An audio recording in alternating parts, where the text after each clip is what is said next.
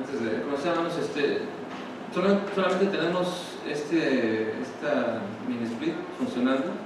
La refrigeración tiene una, está en mantenimiento, está siendo preparada. Así que les pido por favor que los que salen mantengan la puerta cerrada ahí para que no se nos escape el, aire, ¿verdad? Podamos tener un poquito más fresco aquí. Por favor, hermano, nada más para que cuidemos la puerta ahí. ahí, por favor, estoy checando la puerta. Jueces capítulo 17, por favor, hermano, voy a pedirles que busquen en su Biblia, Jueces capítulo 17.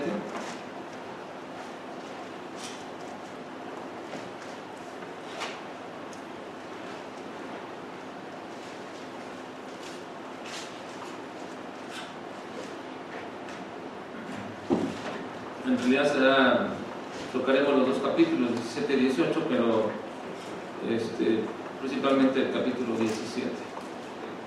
Quiero en esta noche compartir con ustedes una advertencia, una amonestación acerca de tener cuidado porque quizás estemos confeccionando nuestra propia religión. Ten cuidado de no estar confeccionando tu propia religión. Vamos a ver esto en el capítulo 17 y en el capítulo 18. La necesidad de una religión es una de las varias necesidades básicas del ser humano. Filósofos, antropólogos, sociólogos, psicólogos y casi todas las especialidades de la rama del humanismo concuerdan en lo siguiente, que la religión es buena para el hombre. Eh, nos parece que desde sus particulares perspectivas, cada uno de ellos establece que la religión es buena para el hombre.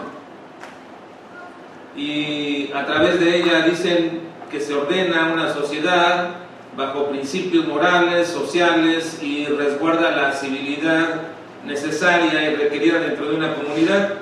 Independientemente de cuál sea, dicen ellos después de esto, independientemente de cuál sea la religión que se practica, siempre cualquier religión practicada ayudará a la sociedad, es lo que dice la mayoría de las especialidades de la rama humanista. Y en todos ellos, la mayoría ven con buenos ojos a la religión, aun cuando en ciertos momentos de la historia, ciertos momentos pasados de la historia, filósofos creyeron que la sociedad libre de una religión era la sociedad ideal. Repugnaron que la religión realmente era un lastre para la humanidad y, trataron de poner esto en la mente, pero finalmente en esos últimos siglos la mayoría de las especialidades del humanismo establecen que la religión es buena para el ser humano. ¿Ustedes qué creen? ¿Es bueno? ¿Es buena la religión para el ser humano? Hace unos días estaba leyendo acerca de que un predicador, un gran este, líder cristiano en Estados Unidos, decía que él no iba a pelear por el derecho a la libertad de la religión. Yo no voy a pelear por el derecho a la libertad de la religión. No voy a pelear por eso. Decía un hombre eh, muy importante en Estados Unidos, cristiano. Porque, ¿Por qué voy a pelear por el derecho para que ustedes puedan ser idólatras. Porque la libertad de religiones practica lo que tú quieras, pues no, yo no voy a pelear por ese derecho. Finalmente, si a nosotros como creyentes no nos permiten reunirnos, no nos permiten practicar nuestra espiritualidad, no importa, eso no nos va a importar, pero no vamos a pelear por ese derecho a la religión que supuestamente el hombre tiene. Ahora, ¿Qué pensamos nosotros los cristianos acerca de la religión? Esto piensa el mundo, esto piensa la gente. Todos dicen, bueno, es benéfica, actualmente dicen la religión es benéfica, ayuda, agrupa, fortalece, ayuda a la sociedad, mantiene el orden. En casi todas las especialidades es, adecuado, es correcto, es requerible, es necesario. Incluso hasta, hasta psicólogos dicen, bueno, practica una religión, ve a una iglesia, haz algo porque tratan de mantener o de ayudar a la persona para que no se desintegre eh, mentalmente, emocionalmente. Y eso dice, bueno, te va a ayudar una religión. Ahora, ¿qué pensamos nosotros los cristianos acerca de la religión? Bueno, es muy variada las perspectivas que se dan a este respecto. Hay quienes condenan total y completamente la religión como un instrumento del diablo para desviar nuestra atención a Dios y hay otros que en los últimos tiempos están pugnando por establecer un nuevo concepto de religión a fin de que los creyentes no la miren como algo equivocado o algo que debería de rechazarse.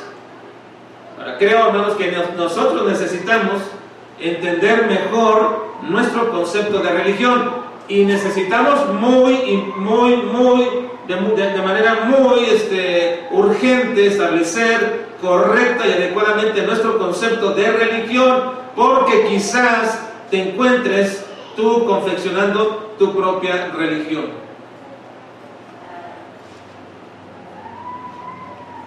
A veces nosotros en el concepto de religión equiparamos esto a la iglesia, a la palabra de Dios y sobre todo lo equiparamos a la espiritualidad. Cuando hablamos de religión hay creyentes que equiparan esto, hablando de religión, a la iglesia, a la Biblia, a la espiritualidad. Pero tenemos que decir que ninguno de los casos, ni la iglesia, ni la palabra, ni la espiritualidad, tienen igual connotación o cercanía o igualdad que la religión. De hecho, podemos decir que la religión en sí misma, la religión en sí misma es un producto de la necesidad del hombre por buscar un acercamiento hacia lo sobrenatural y a lo que está más alto, a lo que está más inentendible en sus vidas, a lo que es inalcanzable para ellos, y así entonces confeccionan una religión para poder acercarse a eso que no pueden explicar. Es una especie de búsqueda de la perfección es una especie de búsqueda de lo absoluto con miras de tratar de quitarse de sí mismos todo aquello imperfecto y limitado. Así que han existido muchas religiones antes del cristianismo y antes del judaísmo. Y por ello tenemos que decir que el término religión no es un concepto que proviene del cristianismo. La religión como tal no es un concepto que proviene del cristianismo. El vocablo religión es una palabra compuesta de nuestro del latín antiguo religare, que significa volver a ligar. Y ese es el intento de mantener al hombre ligado a lo sobrenatural, ligado a lo divino, sea cual fuere la idea de Dios que quiera tener. La palabra religión aparece solamente cuatro veces en la escritura y dos de ellas están dentro del contexto cristiano y son mencionadas precisamente por Santiago. Santiago 1.26, que dice, si alguno se cree religioso entre vosotros y no refrena su lengua, sino que engaña a su corazón, la religión del tal es vana, la religión del tal es vana. Luego versículo 27, la segunda ocasión, la religión pura y sin mácula delante de Dios el Padre es esta, visitar a los huérfanos y a las viudas en sus tribulaciones y guardarse sin mancha del mundo. Como vemos, estas dos ocasiones que se habla de la religión por Santiago, de ninguna manera está estableciendo ni diciendo que debemos nosotros buscar crear o sustentar o practicar una religión. Simplemente está señalando y está diciendo que la religión de algunos puede ser llegar, llegar a ser vana, pero no está diciendo que es deseable que la practiquemos. Y otra vez está diciendo que si hubiera una religión pura y sin mácula, esta sería sencillamente visitar a las viudas, a los huérfanos y a los necesitados. Así que, bajo el concepto que Santiago maneja la religión, en esta manera, está hablando que esa religión correcta a que una persona podía practicar, simple y sencillamente es una práctica de obras hacia sus semejantes. No hay otra, no hay una razón espiritual en ello, no hay una tendencia a lo espiritual. Simplemente Santiago dice, si hubiera una religión pura y sin mácula, y aquí está, es esta, obras buenas que tengas para con tus semejantes. Así que, ¿dónde está la espiritualidad de tal concepto religión? De hecho, si esta es la forma como Santiago trata a la religión diciendo que es simplemente una cuestión de prácticas o de buenas obras, entonces Pablo precisamente nos dice que ese es el sentido de la religión, porque nada tiene que ver definitivamente con Dios ni con la espiritualidad. Mira, Hechos capítulo 17, versículo 22, dice el apóstol Pablo en este sentido, entonces Pablo, puesto en pie en medio del aerópago, dijo, varones atenienses, en todo observo que sois, ¿muy qué? Muy religiosos. ¿A quién le está diciendo Pablo que son muy religiosos? ¿A creyentes? ¿A cristianos? No. Le está diciendo que son muy religiosos a un grupo de paganos que adoran a todo tipo de deidades. De hecho, dice, paso por aquí, veo a, a todo tipo de dioses e incluso hasta el Dios no conocido lo tienen ustedes. Así que esa adoración que ustedes hacen a todos esos dioses inimaginables o cuanto su imaginación tenga, y aún cuando su imaginación no alcanza a entender algún Dios y lo ponen ahí, también lo adoran, aquel Dios que no conozco y que no puedo imaginarme, también lo adoran. Pablo dice, todo eso es una demostración de su religiosidad. Son muy religiosos. Así entonces, para decir de manera más concreta, que la religión es el conjunto de prácticas, rituales u obras necesarias para sentirnos cercanos a Dios. Para sentirnos cercanos a Dios. Si hay una definición de religión tal como lo presentan los escritores de la propia escritura, es precisamente una cuestión de prácticas y rituales que nos hacen sentir cercanos a Dios, pero que no nos acercan a Dios. Ninguna religión puede acercarnos a Dios. Nos pueden hacer sentir cercanos a Dios. Esto es muy importante, hermanos. Porque recuerden, debes tener cuidado, porque quizás te encuentras confeccionando tu propia religión. Es decir, tu sistema de rituales, de obras, que te hacen sentir cercano a Dios. Ahora te pregunto, ¿necesitas tú de una religión para acercarte a Dios? ¿Necesitamos una religión para acercarnos a Dios? ¿Crees que necesitamos ser, aunque sea de la manera más correcta y de la manera más adecuada, gente religiosa? Bueno, yo creo que de manera inmediata responderemos que no, que no. Esta vuelta en los últimos siglos, hermanos, a un entendimiento de como una religión practicable, hay que tener muchísimo cuidado porque simple y sencillamente estamos mal entendiendo el concepto de religión. El concepto de religión tal y como la Biblia lo expresa y como es toda la historia misma de la religión, es el hecho de hacer prácticas, hacer algo que me haga sentir cercano a Dios. Lo único que puede hacer la religión es hacerme sentir cercano a Dios, hacerme sentir cercano a Dios. Y en ese sentido, hay muy buenas religiones para eso. Hay muy buenas religiones para hacernos sentir cercanos a Dios. Pero quizás la religión más adecuada para eso es la que podríamos estar nosotros confeccionando para sentirnos cercanos a Dios. Así que debemos tener cuidado porque quizás estamos confeccionando nuestra propia religión y quizás estamos buscando adeptos también para esa religión.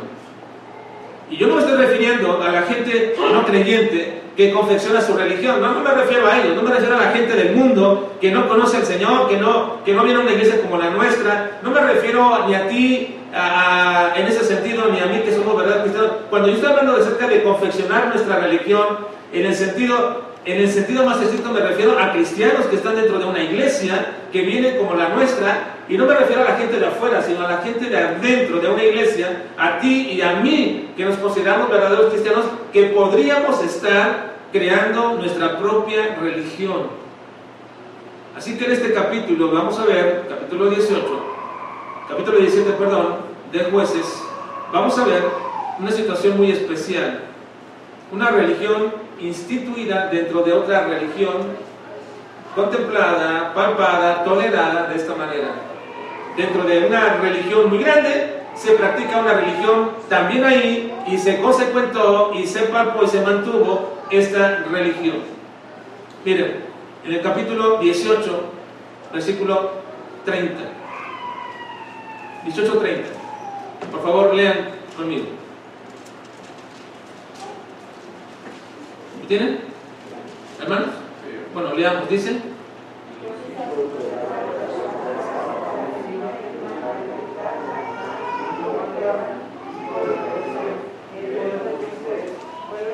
A ver, una vez más o pero todos, anímense a leer, por favor, Si no, está, si no tiene la Biblia ahí, bueno, lean acá, por favor. 18, 30, dice. Y los hijos de Dan levantaron para sí la imagen de Talla, y Jonatán, hijo de Gersón, hijo de Moisés, él y sus hijos fueron sacerdotes en la tribu de Dan hasta el día del cautiverio de la tierra. Fueron sacerdotes de la tribu de Dan hasta el día del cautiverio de la tierra. Ahora, algo muy importante, hermanos. Aquí se menciona a Jonatán, hijo de, de, Gersón, es nieto de Moisés. Ellos no tenían el ministerio de sacerdocio, a ellos no les fue dado el ministerio de sacerdocio. Sin embargo, fueron sacerdotes de la tribu de Dan hasta el día del cautiverio de la tierra. Uno diría, bueno, están ayudando a la tribu de Dan para lograr establecer su comunión con Dios. Sí, lo están haciendo, de hecho lo están haciendo, pero ¿con qué religión lo están haciendo? No es con la religión judía establecida por el Señor, no. El hecho aquí que se menciona de que este, nieto de Moisés ayudó, participó y animó a la tribu de Dan para establecer su propia religión como tribu, dentro de todo eh, el pueblo de Israel es algo muy peculiar. Y vamos a ver cuál es esa religión que se toleró hasta el día, dice, hasta el día del cautiverio de la tierra. ¿Cuál fue esa religión? Porque ese proceso, esa religión ahí consecuentada con la tribu de Dan, instigada, guiada, cuidada por el nieto de Moisés, era una religión dentro de otra. Era una religión de una tribu tolerada dentro de la religión judía de todo el pueblo. Bueno, vamos al capítulo 17, por favor. Vean, vamos a descubrir cuál es esa religión. Capítulo 17. Ahora, no pierdan de vista el concepto primario que, quiero, que, es muy sencillo de religión. ¿Qué es la religión, hermanos? Eso es un sistema de ritos, de obras, con el propósito de... ¿De qué, hermanos? hacernos sentir cercanos, no bien, no, cercanos a Dios. Hacernos sentir bien, hay muchas cosas sentir bien, ¿verdad? Pero hacernos sentir cercanos a Dios es el propósito de la religión. Hacernos sentir, no acercarnos, hacernos sentir. Capítulo 17. Dice, hubo un hombre del monte de Efraín que se llamaba Micaía, el cual dijo a su madre, los mil cien ciclos de plata que fueron hurtados acerca de los cuales maldijiste y de los cuales me hablaste, y aquí el dinero está en mi poder. Yo lo tomé. Entonces la madre dijo, bendito seas de Jehová, hijo mío. Y él devolvió los mil cien ciclos de plata de su madre, y su madre dijo, en verdad he dedicado el dinero a Jehová por mi hijo, para hacer una imagen de talla y una de fundición, ahora pues yo te lo devuelvo. Bueno, aquí inicia, hermanos, esta historia peculiar de este hombre llamado Micaías y cómo se relata de esta manera que este hombre le hurtó a su madre el dinero y su madre no sabiendo maldijo al que se lo había hurtado y quizás esto le, le, pegó fuerte al hijo y fue y se lo devolvió y la madre le dice bueno yo ya no quería yo ya lo había dedicado al Señor así que te lo devuelvo si tú me lo tomaste ahora te lo devuelvo y dijo no es tuyo y la madre lo tomó y entonces de ahí tomó para hacer dos imágenes una de madera de talla y otra de fundición esta es una historia peculiar, hermanos, porque precisamente se inserta en esto, en el hecho mismo de que no había un rey en Israel, no había quien dirigía la nación social ni políticamente en todo esto, y se establece de esta manera. Precisamente esto está relacionado con un levita, y lo vamos a ver en un momento. ¿eh? Esta historia está relacionada con un levita que andaba errante y no sabía dónde ir a morar. Ahora recuerden ustedes que los levitas no tenían posesión en todo Israel, a no les fue dada una tierra en específico, simplemente cada, cada, una de las tribus le podía dar parte de su tierra para tener ahí levitas y estos ayudaran a esa tribu para poder acercarse al Señor mediante el sistema de sacrificios. Y por eso es que no había una tierra en específico para los levitas. Los levitas podían andar en, muchas partes buscando dónde establecerse y donde alguna tribu les quisiera dar alguna parte de la tierra, ahí se establecían. Bueno, esta historia se relaciona mucho con ello y, lo vamos a ver en, un momento, pero esta, esta historia comienza precisamente con la madre que hace dos, imágenes, una de madera y otra de fundición.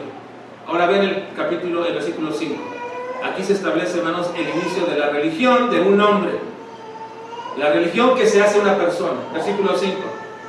Eh, eh, bueno, aquí en el 4 dice, mas él devolvió el dinero a su madre y tomó a su madre 200 ciclos de plata y los dio al fundidor, quien hizo de ellos una imagen de talla, o sea, de madera, y una de fundición, la cual fue puesta en la casa de Micaía. Versículo 5, leamos.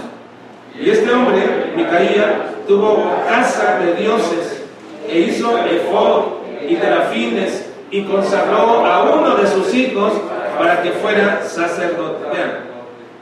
Micaía comienza a establecer su propia religión. Ya tenía sus dioses hechos a la imagen que su madre no sé cuál sería, cuál era la imagen, pero su madre le dijo a un fundidor que les hiciera unas imágenes. ¿De cuál sería la imagen? No sabemos cuál sería. Quizás le pregunté cómo quiere que la haga y no sé, la mujer dijo, pues lo algo así, así de esta manera, me gusta de esta forma. Quizás ella dio el diseño, no sé. Pero no nos dice qué fue hecho la imagen de quién era. Ahora, recordemos, hermanos, que debido a la naturaleza caída del hombre, algo muy peculiar es que el hombre se ha formado una imagen de Dios de acuerdo a su propia naturaleza caída. El hombre no puede ver a Dios de acuerdo a la naturaleza santa como Dios es, como el Dios perfecto es. La única manera como el hombre puede ver a Dios es a través de la palabra y creer lo que la palabra dice, pero por la, por la causa de su caída, el hombre se hace la imagen de Dios como él quiere hacérsela, como le parece mejor, como le apetece mejor, como cree que es mejor la imagen de Dios. Muchas personas religiosas tallan su propio concepto de Dios y asumen que ese es el Dios de la Biblia y lo quieren adorar de esta manera, siendo que ellos mismos se hicieron la imagen de su propio Dios. Ahora déjenme decirles que aunque pensamos que esto lo hacen siempre las personas que no asisten a una iglesia como la nuestra, que se crean su propio Dios, la verdad es que esto es más común, esto es más común dentro de la gente de nuestras iglesias, que se llaman cristianas. Se hacen a su propio Dios. Les puedo decir que prácticamente muchos de ustedes tenían una imagen de Dios a su propia imagen y no a la de la escritura en un tiempo. Lo sé, porque hemos hablado y hemos visto cómo de pronto se ha transformado nuestra mente, nuestro corazón del Dios que teníamos al Dios de la escritura. Porque teníamos una imagen de Dios que era impuesta o preferible, un Dios que podíamos decirle, bueno, si voy no hay problema, Señor, si no voy no hay problema, después me arrepiento, un Dios al cual podía decirle, ah, el domingo paso al frente, me arrodillo, pido perdón, me golpeo el pecho y sigo después la semana siguiente, y así lo pensábamos una y otra vez y otra vez y otra vez, haciéndonos un Dios a nuestra propia imagen. Pero estoy seguro la palabra de Dios y el Espíritu Santo han ido transformando su forma de ver a Dios. Ya no lo ven. Ya no lo ven de la misma manera y de la, de la misma forma. Hace unos días platicaba con alguien y me decía que por la prueba que estaba pasando tan difícil, lo único, lo único que pudo sostener este tiempo tan difícil es creer en un Dios soberano.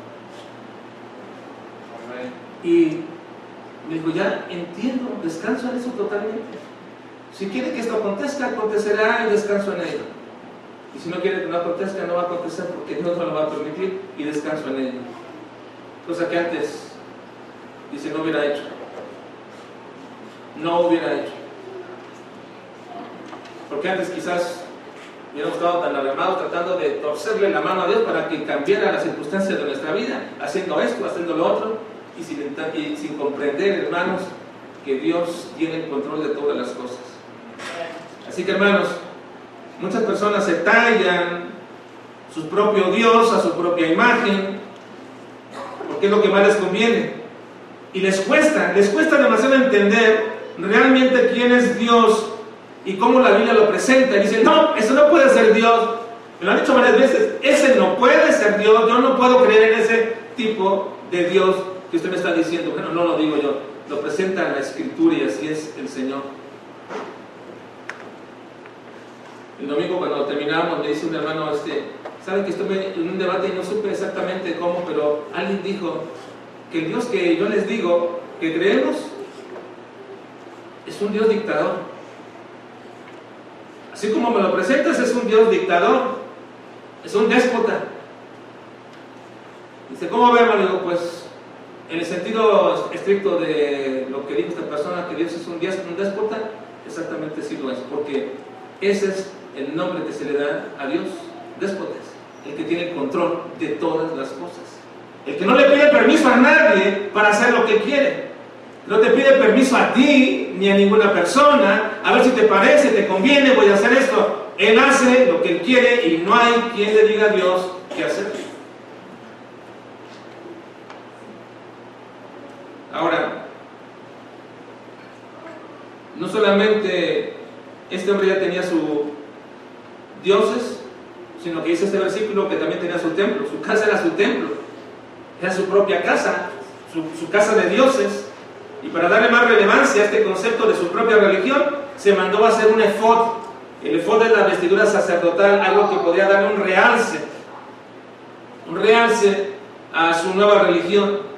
Y para que esto funcionara mejor, pues agarró a su hijo y lo hizo sacerdote. Además, llenó toda la casa de pequeños dioses, aquí llamados terafines. Así que tenía un centro de culto ahí dos imágenes, un sacerdote, vestiduras, lleno de ídolos, y se creó su propia religión. Ahora ven por favor versículo 12 y 13 de nuestro capítulo. Versículo 12 y 13.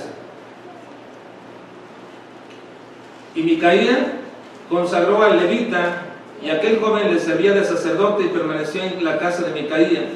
Y Micaía dijo, Ahora sé que Jehová me prosperará porque tengo un levita por sacerdote. Vean, te dije que toda esa historia estaba relacionada con un levita que andaba errante buscando dónde posar y cuando se encuentra con Micaía le dice, ¿a dónde vas? Quédate aquí conmigo, te daré tanto para que seas mi sacerdote.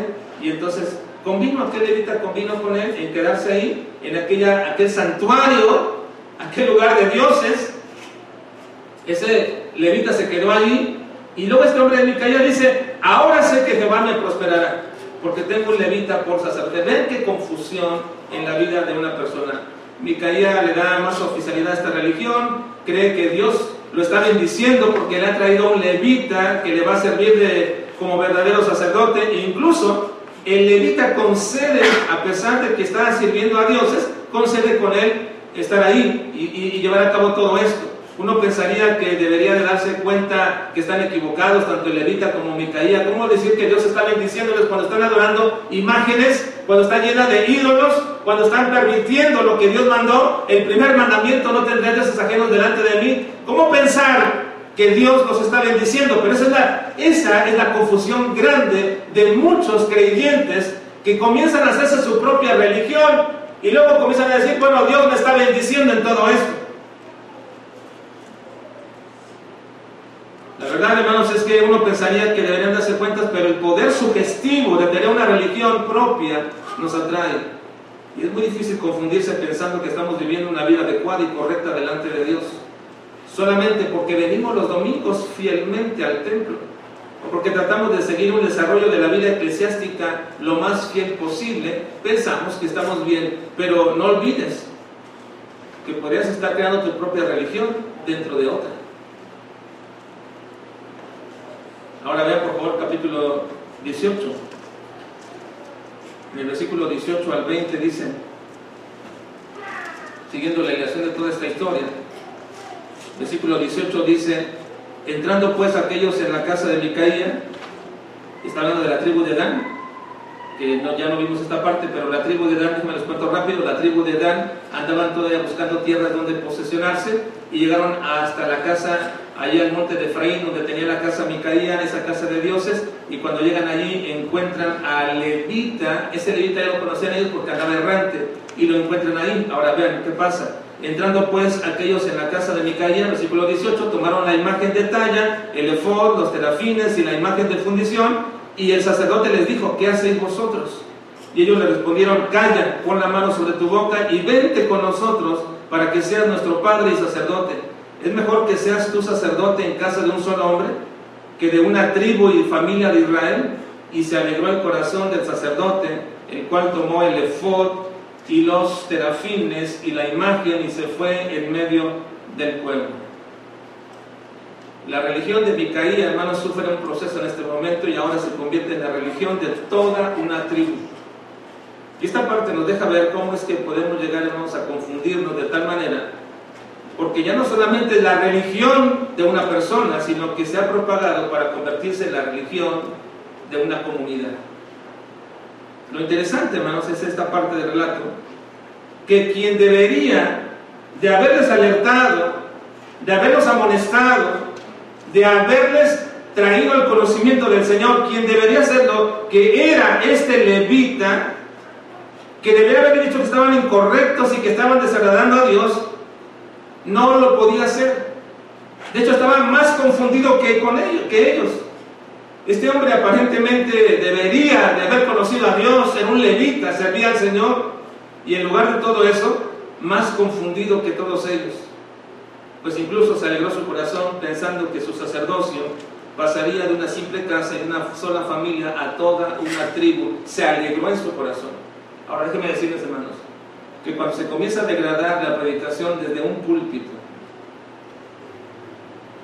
y el día que se comienza a degradar la predicación desde este púlpito y dejemos de predicar a Dios y comencemos a predicar religión, buenas obras, prácticas, cosas que nos hagan sentir cercanos a Dios, entonces somos como este levita, los que predicamos aquí.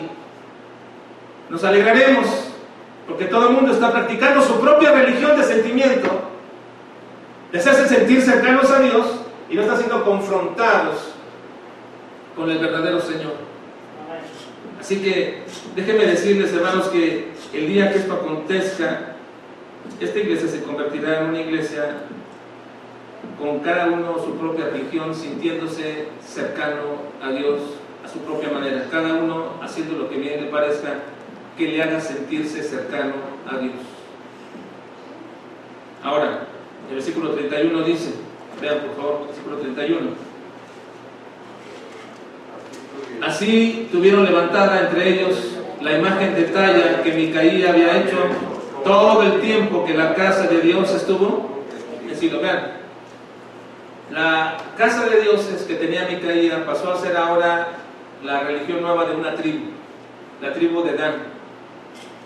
Todos estaban bajo el entendido de que seguían lo que conocemos como el judaísmo, es decir, las órdenes y mandamientos de Dios dados en los 612 mandamientos que el Señor le, permitió al pueblo de Israel, que le dio para seguirlos, que era prácticamente lo que llamaríamos ese sistema religioso que ellos deberían de seguir. Se practicaba en todo Israel, pero en medio de todo Israel había una tribu que practicaba su propia religión. Tenía su propio Dios, tenía su propio sacerdote, incluso tenía su propia genealogía de sacerdotes, pero no por el lado del hermano de Moisés, que era, ¿quién? Leví. No, por, no por el lado de la tribu de Leví, que venía por, el lado de, Moisés, Aarón, todos los sacerdotes, sino ahora por el lado de Moisés, su propio nieto comenzó a ser el sacerdocio de aquella nueva religión. Y esta religión permaneció dentro del pueblo de Israel, en aquella tribu tolerada en todo este tiempo, mientras dice, estuvo la casa de Dios en Silo. Este es un pequeño, una pequeña este, diríamos, este aporte eh, cronológico para decirnos cuánto duró esta religión ahí entre Israel, hasta que estuvo la casa de Dios en Silo. Esto fue aproximadamente desde el tiempo de los jueces hasta el tiempo de Samuel, un aproximado de 400 años. 400 años.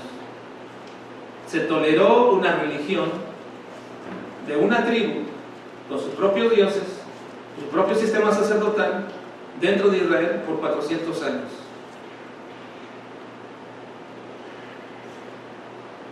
Así que,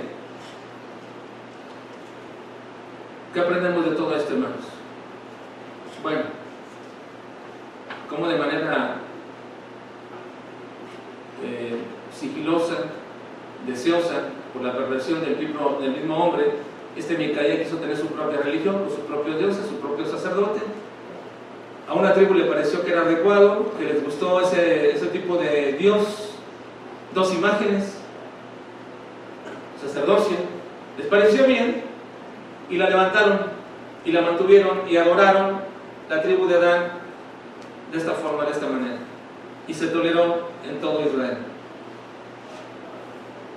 Hermanos, debemos tener mucho cuidado de que quizás estamos llenando nuestra vida con una religión que nosotros mismos nos estamos creando a través de rituales, como por ejemplo venir al templo, se puede convertir en un ritual religioso, porque yo puedo estar viviendo una vida impía, pero me siento cercano a Dios porque vengo al templo. Recuerden que la religión es el intento de hacerme sentir cercano a Dios. Podría yo estar creando mi propia religión a través de un ritual con venir al templo, o quizás con buenas obras ayudando a la gente, creyendo que si practico la religión que dice Santiago de visitar a las viudas, a los huérfanos y ayudar a los necesitados, entonces eso me hace sentir más cercano a Dios. Ahora, no digo que venir al templo no sea bueno, y no digo que ayudar a los necesitados, huérfanos, viudas y a, todos ellos no sea adecuado y correcto. Todo eso es bueno. Pero si eso es lo único que me llena a mí y me hace sentir cercano a Dios, entonces estoy practicando mi propia religión. Estoy practicando mi propia religión. Si eso satisface mi vida y mi propósito, y encuentro que eso es lo único que me puede ayudar a mí dentro del ámbito de la iglesia, el sentirme cercano a Dios, entonces estoy practicando mi propia religión. Si eso me satisface, domingo tras domingo, o evento tras evento, o cosa tras cosa que yo haga, y publico lo que hago, y la gente se dé cuenta de todo lo que estoy haciendo, entonces estoy practicando mi propia religión. Es un síntoma de que estamos practicando nuestra propia religión. Y Dios nos libre, hermanos, de querer estar buscando adeptos también para nuestra propia religión. Porque cuando uno tiene ya su propia religión, entonces uno busca gente, prosélitos para nuestra propia religión. Cristo siempre recriminó a los fariseos, a los escribas y a los sacerdotes por confiar en su propia religión. Siempre lo recriminó. Los fariseos se levantaban y decían, Señor, te doy gracias porque no soy como todos aquellos hombres. Yo sí diezmo. Todo lo que tengo diezmo. Y ayudo a los necesitados no a los pobres. Y luego Cristo, viendo toda esa falsedad de la religión que ellos practicaban, los condenaba. Pero no solamente condenaba a los fariseos, a los escribas a los sacerdotes, sino que también, también les advertía a sus seguidores. Y esto nos incluye a nosotros. Cristo también les advertía a sus seguidores terminamos leyendo este versículo, Mateo 5:20, que dice, lean conmigo por favor, dice, porque os digo que si vuestra justicia no fuere mayor que la de los escribas y fariseos, no entraréis en el reino de los cielos. Y hermanos, practicar una religión de rituales y de buenas obras no es mayor que lo que hacían los fariseos y los escribas a los cuales Cristo condenaba continuamente. Si no es mayor que eso, no van a entrar al reino de los cielos, de el Señor. Es decir, mayor no quiere decir, ah, el fariseo da a 10 pobres, tú dale a 20. No. Mayor quiere decir mejor, tal como yo lo demando. El Señor no demanda de nosotros para sentirnos cerca de Dios, hacer buenas obras o cumplir con rituales. Ese es religioso, ese es religioso. Lo que tú y yo tenemos que hacer es, si vienes cada domingo, es pedir perdón a Dios y mejora tu actitud al venir a la casa de Dios. Y di, Señor, si yo a veces vengo aquí por puro compromiso y a veces me estoy durmiendo y estoy cabeceando y estoy bostezando, mejora eso porque eso no manifiesta más que religiosidad. Y tú vienes aquí y comienzas a ver y criticar esto y criticar, criticar lo otro, y aquí en aquel hermano, que predica, al que enseña cómo viene vestido, aquel hermano, a la otra hermana, si comienzas, si eso es todo tú, deseo de venir aquí y estar ahí y sales solamente con eso, no es más que eres más que una persona religiosa. Y eso no es mayor que lo que los escribas y fariseos hacen. Si vuestras justicias no fueran mayor que todos ellos, no entraréis en el reino de los cielos. Ten cuidado, porque quizás estamos practicando nuestra propia religión dentro de esta iglesia. Vamos a orar, por favor.